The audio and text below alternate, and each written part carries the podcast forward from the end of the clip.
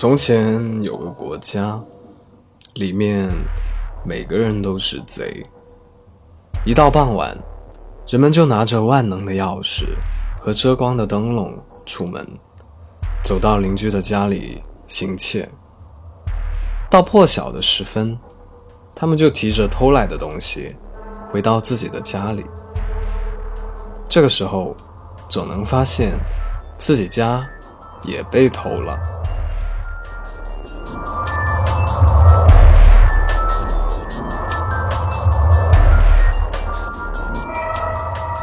他们就这样幸福的居住在一起。这个国家从来没有不幸的人，因为每个人都从别人那里偷东西，别人又再从别人那里偷，这样一家一家偷下去，所以最后一家人就再向第一家人行窃，这个国家的贸易也就不可避免的变成了是买方和卖方的双向欺骗。政府也是个向人民行窃的犯罪机构，而人民也仅对欺骗政府感兴趣，所以他们的日子过得很平稳，没有穷人，也没有富人，没有人知道怎么一回事。总之，有一天，居然有个诚实的人来到了这个地方。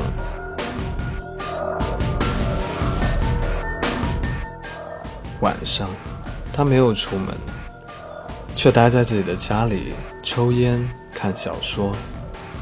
贼来了，看到灯亮着，就没有进去。这样持续了一段时间。后来，这个国家的人感到有必要向这个城市的人说明一下，即使他想什么都不做的过日子。但是他没有理由妨碍别人嘛？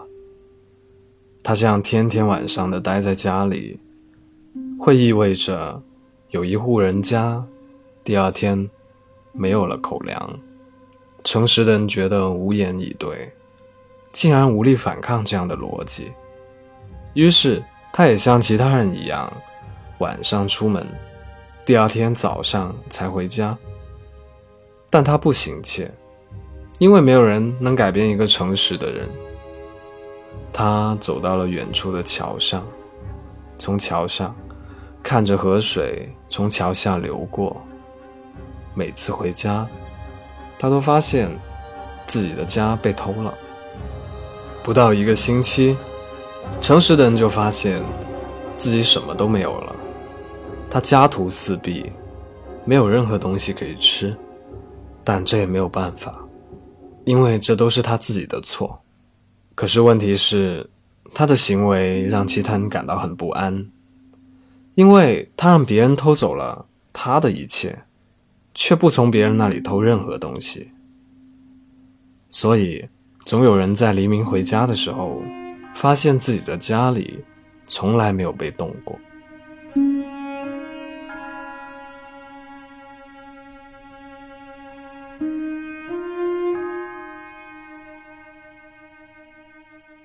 那本该是由诚实的人去偷的。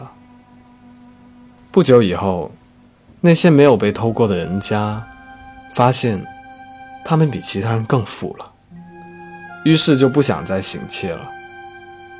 富起来的那些人，跟诚实的人一样，养成了晚上去桥上的习惯。他们也看着河水从桥下流过，这样事态就更混乱了。因为这意味着更多的人在变富，还有更多的人在变穷。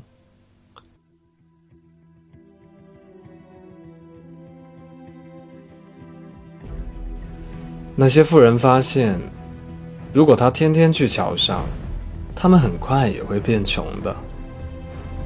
所以他们就想，我们去雇那些穷的人替我们行窃吧。于是，他们签下合同，敲定了工资和分成。自然，他们依然还是贼，依然互相的欺骗。但是，形势表明，富人越来越富了，穷人也越来越穷。有些人已经富裕到根本不用亲自的去行窃，也不用雇人去行窃，就可以保持富有。但如果他们停止行窃的话，也很快会变穷，因为穷人会偷他们的。这个样子，他们又雇了穷人里面最穷的那个人来帮助他们看守财富，以免遭到穷人的行窃。这就意味着。要建立警察局和监狱了。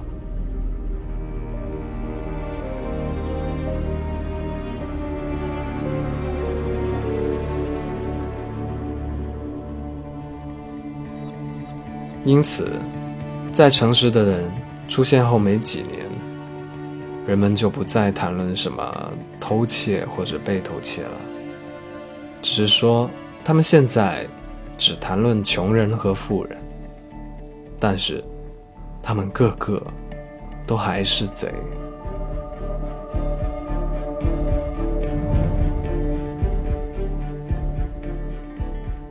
唯一诚实的，只有开头的那个人。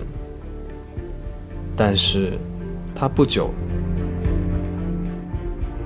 就死了，